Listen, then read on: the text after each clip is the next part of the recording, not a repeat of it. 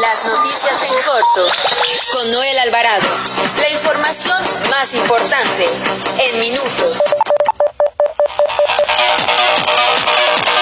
Muy buenas tardes, los saluda Noel Alvarado, editor de información del periódico La Prensa. A partir de este lunes 21 de septiembre les daremos la información más importante de las últimas horas. Transmitimos en vivo desde la cabina azul de los estudios Tepeyac de Organización Editorial Mexicana, la empresa periodística más grande e importante de América Latina. Bienvenidos a las noticias en corto de este 21 de septiembre del 2020. Nos vamos, nos vamos a las noticias. Las noticias en corto con Noel Alvarado. Nacional. El ex candidato presidencial del Partido Acción Nacional, Ricardo Anaya, anunció que regresará a la vida pública para ayudar a construir un mejor futuro para México, en donde más que oponer, el reto es proponer. Además, le informo que la oferta y la demanda global de bienes y servicios tuvieron una caída del 21.6% a tasa anual en el segundo trimestre del año, lo que significó su mayor contracción desde que el Instituto Nacional de Estadística y Geografía, el INEGI, tiene registros. El cierre de la economía debido a la pandemia de, de COVID-19, así como el cierre de las fronteras para evitar la propagación de, de la enfermedad, fue la principal razón detrás de este desplome. En otro tema, desde el pasado sábado, integrantes del Frente Nacional Anti-AMLO, el FRENA, se mantienen en plantón sobre la Avenida Juárez y Paseo de la Reforma en el centro de la Ciudad de México. Exigen la renuncia del presidente Andrés Manuel López Obrador. Advierten que no levantarán, no levantarán sus tiendas de campaña hasta que el mandatario dimita o al menos sean escuchados. Sobre este tema, en la mañana el presidente Andrés Manuel López Obrador manifestó que el Frente Nacional Anti-AMLO tiene garantizado su derecho a la manifestación y recalcó que si, que si quieren que se vaya de la presidencia, deberán esperar la revocación del mandato del 2022 o las elecciones del 2021. Destacó que el primer trimestre de 2022 se va a someter a la revocación de mandato y se va a preguntar a los ciudadanos si quieren que continúe o que renuncie. Será, dijo, mediante este método democrático. Sobre el cierre por el plantón, dijo que la decisión del cierre al acceso al Zócalo capitalino fue del gobierno de la Ciudad de México. En otro tema, Además, le informo que el, ministro presidente de la Suprema Corte de Justicia de la Nación, de la Judicatura Federal, Arturo Saldívar, y el secretario de Hacienda y Crédito Público, Arturo Herrera Gutiérrez, firmaron un convenio para interconectar los sistemas tecnológicos para la gestión jurisdiccional mediante el uso de la firma electrónica certificada del Poder Judicial de la, de la Federación. Se busca eficientar el uso de los recursos públicos y reducir los tiempos de atención y disminuir costos en beneficio de los eh, justiciables.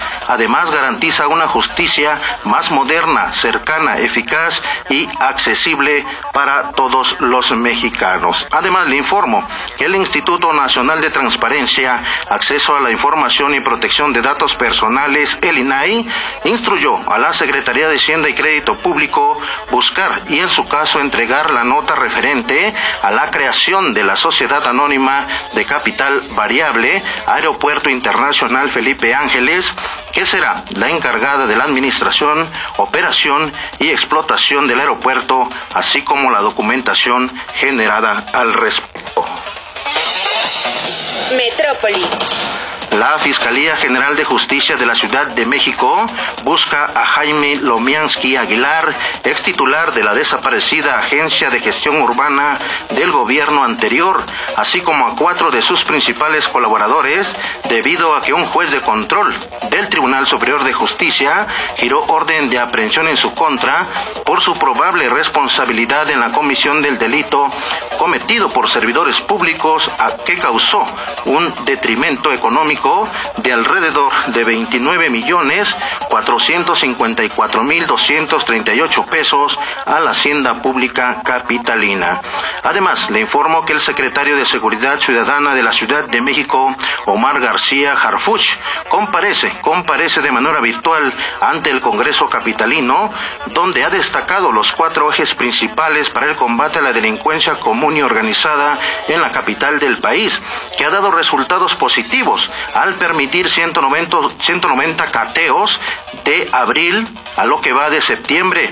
Destacó que esos cuatro ejes han neutralizado 53 objetivos prioritarios generados de generadores de violencia implicados en la extorsión, cobro de derecho de piso, secuestros, homicidios y robos en sus diferentes modalidades. Dijo a los congresistas que 13 de cada delitos de alto impacto se han logrado reducir. También informo que después de seis días de los constantes aguaceros, hasta hoy realiza un recorrido por las zonas afectadas el alcalde de Iztacalco, Armando Quintero Martínez, el cual ha recibido fuertes reclamos por parte de los vecinos de las colonias afectadas, muchos de los cuales lo perdieron todo. Nota roja. La estrategia que ha emprendido la Secretaría de Seguridad Ciudadana de la Ciudad de México para combatir el crimen organizado ha dado como resultado a lo largo de 11 meses la detención de 11 integrantes del cártel de Tláhuac, 5 del cártel de Santa Rosa de Lima y 108 de la Unión Tepito.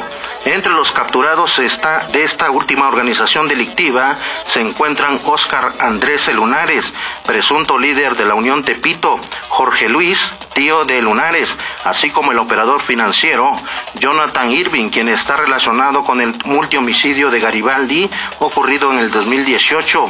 Brando Alexis, hermano de Óscar Andrés, y Carlos Jesús, el nariz, presunto jefe de sicarios de la Unión Tepito.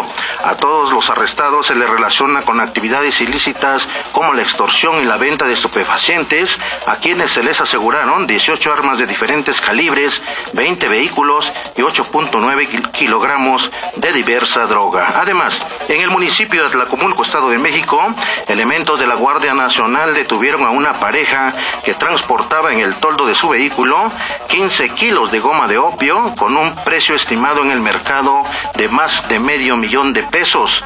La unidad fue interceptada cuando transitaba sobre la carretera Tlacomulco-Marabatío debido a que infringió el reglamento de tránsito. Al efectuar una inspección de seguridad de la unidad, los elementos federales localizaron un compartimiento en el toldo que ocultaba 15 envoltorios con la aparente droga. Amigas y amigos, con esto concluimos las noticias en corto del mediodía. Nos escuchamos a las 18 horas. Las noticias en corto con Noel Alvarado. La información más importante en minutos. Visítanos en www.abcradio.com.mx. nuestros podcasts en Spotify y iTunes. ABC Radio 760, sonido original.